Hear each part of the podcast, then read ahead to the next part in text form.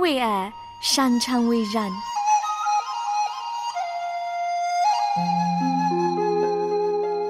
因为爱，我们彼此相聚。欢迎收听《爱在人间》。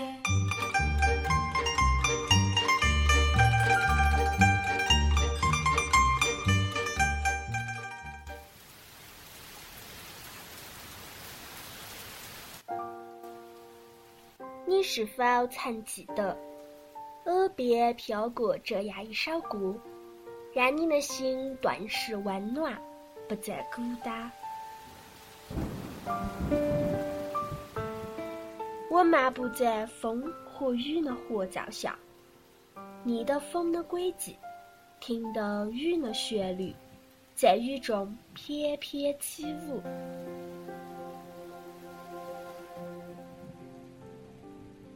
在暴风来临时，让我用一首歌的时间。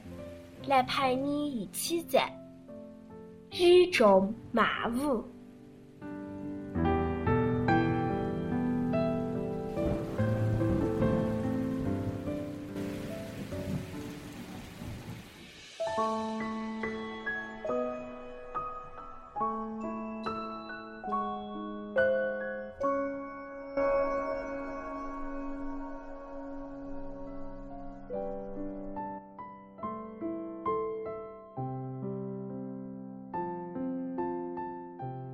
大家好，我是小雨，很高兴和你相约在雨中漫舞。今天小雨要跟大家推荐的这首歌，名字叫做《你的爱不离不弃》。这首歌的歌词写道：“你的爱总是不离不弃，怜悯如江河涌流，在我敌人面前为我摆设宴席，使我能福杯满溢。”这首歌小雨非常的喜欢，因为这首赞美诗将上帝对我们那不离不弃的爱描绘的那样的真实且美好。上帝对我们的爱有多深刻呢？在圣经当中，有一位先知，上帝要他去娶一位淫妇为妻，并且跟这个女人生了三个娃娃。之后呢，先知的妻子。竟然背叛了先知，离弃了家人，和别人跑了。但是对方并不是真正的爱他，反而成为他的辖制。根据圣经的描述，对方最后很可能把他卖到了妓院。先知晓得这件事情后，不惜花费巨额的金钱，将那个背叛他的妻子赎买回来。重新给他穿上了最好的衣服，把最好的爱和最好的照顾都给了他。先知对妻子的爱就是不离不弃的爱，这个就像上帝对以色列百姓的爱，也像对我们今天基督徒的爱。让我们就一起来听这一首《你的爱不离不弃》。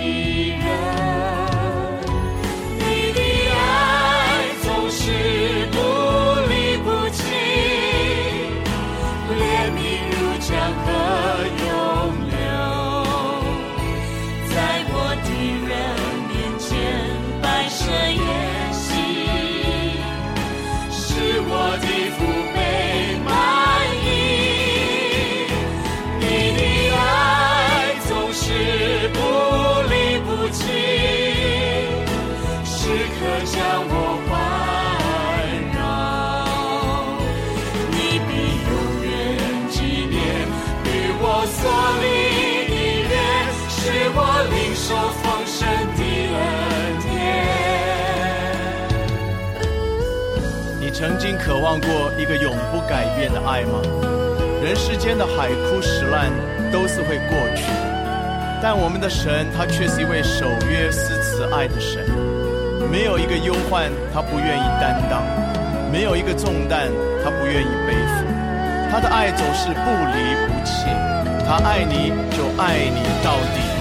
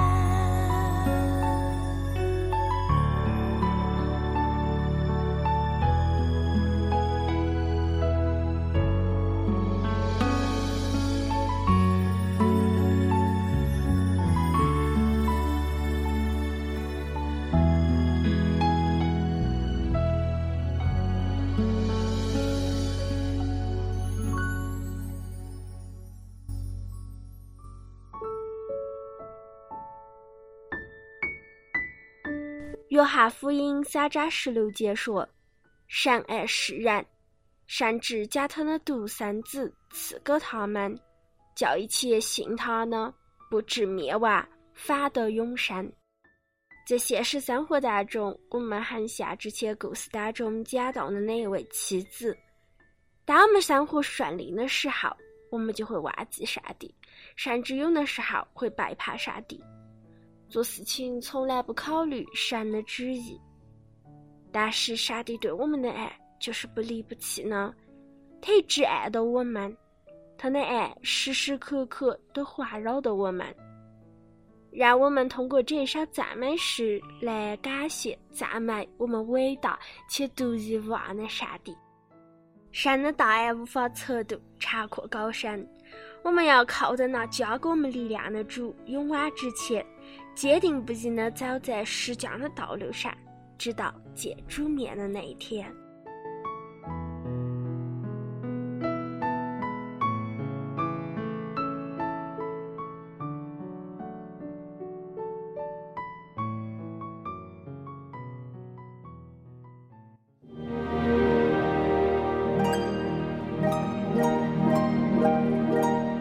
凡事谦虚、温柔、忍耐，用爱心互相宽容。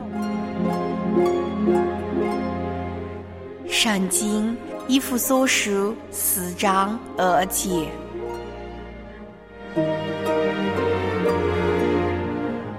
爱在人间，爱在人间，把主耶稣的爱洒向人间。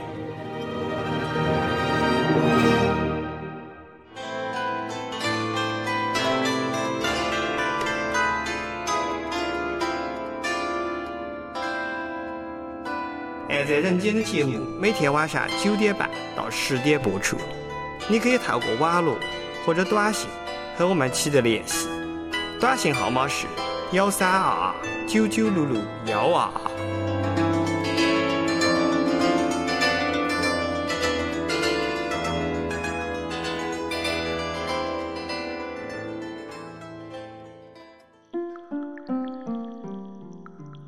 繁忙的生活很少有机会能够放松下来，快快闲话。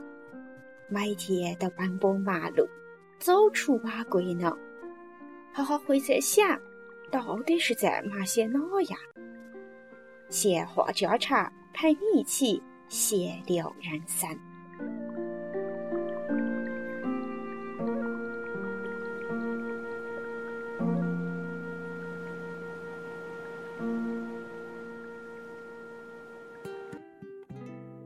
好，我是刘然，很开心又在今天这一期呢闲话家常跟你相会在空中了。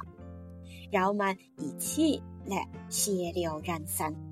很明显，是非常的关心你，也把你放在很重要的位置，希望跟你成为朋友。得空不得空嘛，都想着找你聊聊天。女娃娃呢，可能会找点闺蜜聊聊；男娃娃呢，一般都是谈的社会上的大事情哦。对于那些鸡毛蒜皮的事呢，通常都绝口不提。说老实呢，男娃娃心里面也是寂寞呢。古语说：“酒逢知己千杯少，话不投机半句多。”哪个说男娃娃的心里面没得心里话呢？有投机的朋友，不喝酒也会聊大半天。我们在空中相逢，或者是在网络上偶遇，都可以放下面具，坦诚分享。不管是闺蜜还是老乡，都非常的珍惜这种相遇。拍完以后在这些地方，我们可以开怀寂寥，东拉西扯的谈点天，或者是给你点灵感，给你点启发，又或者是跟你对生命多一些的领悟。说不定你会跟我一样找着人生的方向，就是在信仰上发现值得你坚持的东西。话说，人生有很多的事情是值得坚持的。曾经有一位知名的作家，在某天早上跟朋友一起去一家商店买报纸。那天，商店的老板娘似乎心情不太好，脸色又很丑。就在给他报纸的时候，直接坐在店里面，按那个报纸使劲的扔出去的，而且喊着脖子呢，自己还拎起摆在外上的那个柜子上。哪个知名的作家照着老板娘的话，把拎起摆在门口的柜子上，然后从地上捡起了被老板娘扔出来的报纸，吓得店里面非常有风度的鞠了个躬，又说了声。谢谢，但里面的老板娘依旧是张臭脸，同行的友人都非常的为他打抱不平，问他对这种一个无理的疯婆子，还有哪说谢谢的呢？为哪不教训他两记呢？那名有名的画家说：“为哪要这种做呢？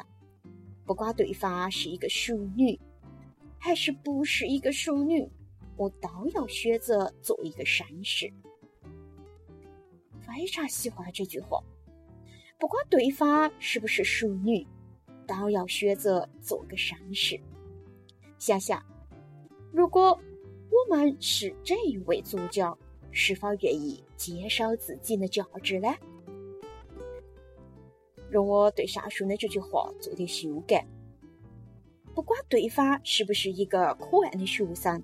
我都要选择做个好老师，不管对方是不是一个可敬的老师，我都要选择做一个尽本分的学生。不管对方个是一个情绪平静的病人，我都选择做一个好医师；不管对方个是一个家里的询问师，我也都选择做一个好的办事员；不管对方个是一个和气的客人，都要选择做一个亲切的店员。我亲爱的朋友。我们没得办法选择我们每一天所碰撞的那一种人，我们也许也没得办法去改变别人的价值，然而我们却可以选择接受自己的价值。好好轻易放弃自己价值呢？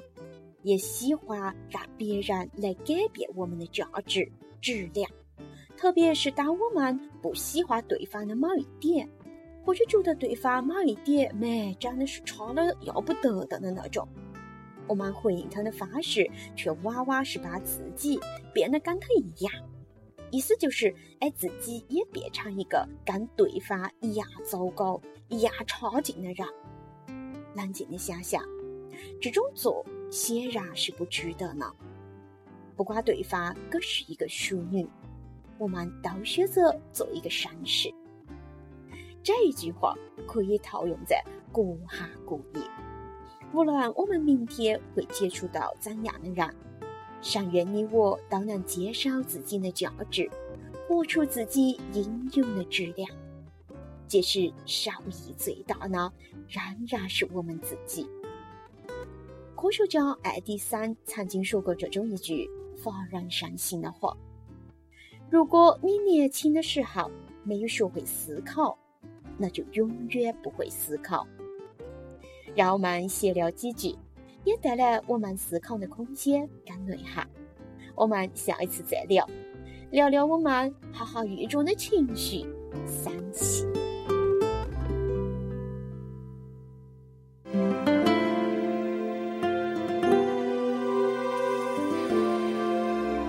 唯独有你，默默倾听我每。句话，为难当前，在我心田种下信靠的花。你还在为生活奔波吗？还在忧虑之中吗？有一位神，他明白我们的需要，体恤我们的软弱，他就是主耶稣。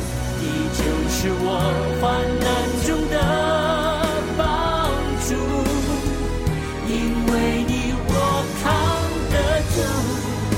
再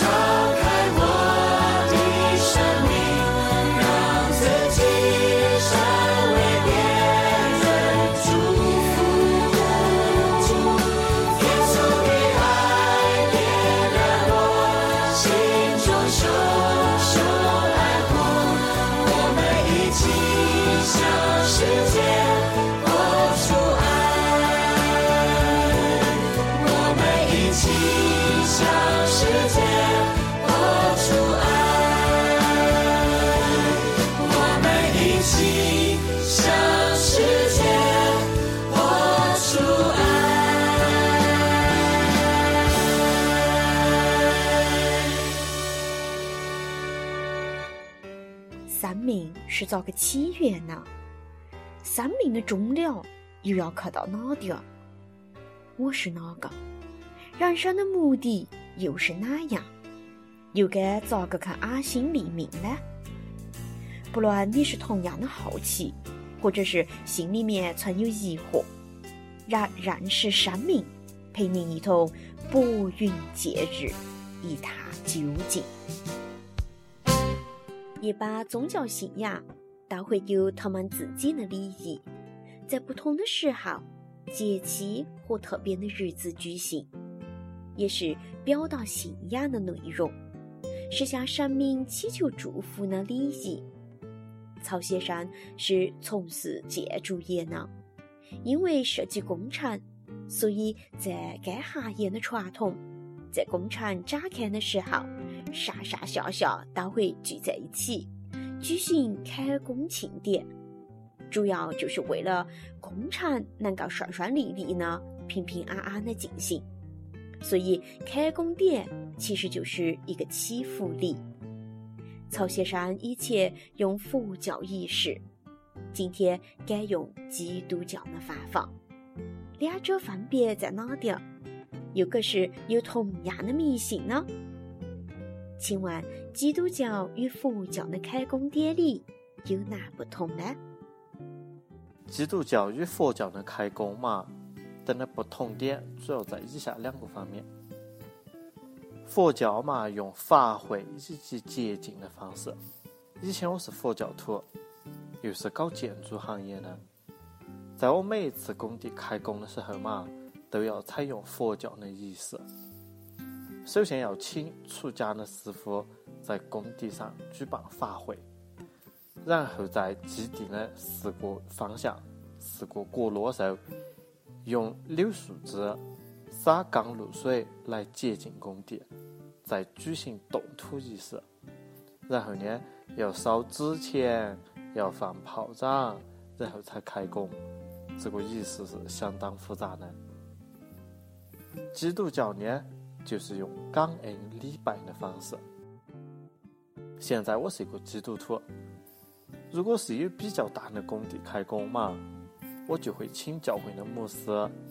在工地举办开工的感恩礼拜，最后嘛，在牧师的祝福祷告以后，就开始动工兴建啊。如果是比较小一点的工地，就由我自己就带着承包商、包工头、工人向上帝祷告，然后就开始兴建啊。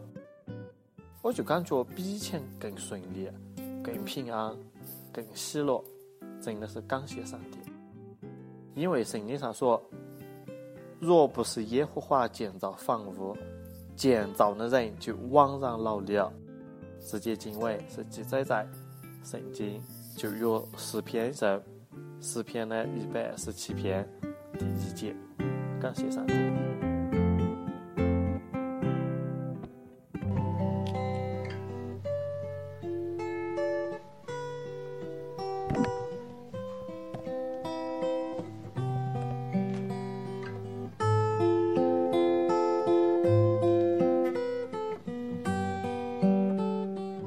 亲爱听众朋友，我们的节目已经来到尾声了，在这里陪伴你呢依然是刘然，欢迎你明天同一时间继续收听我们的节目。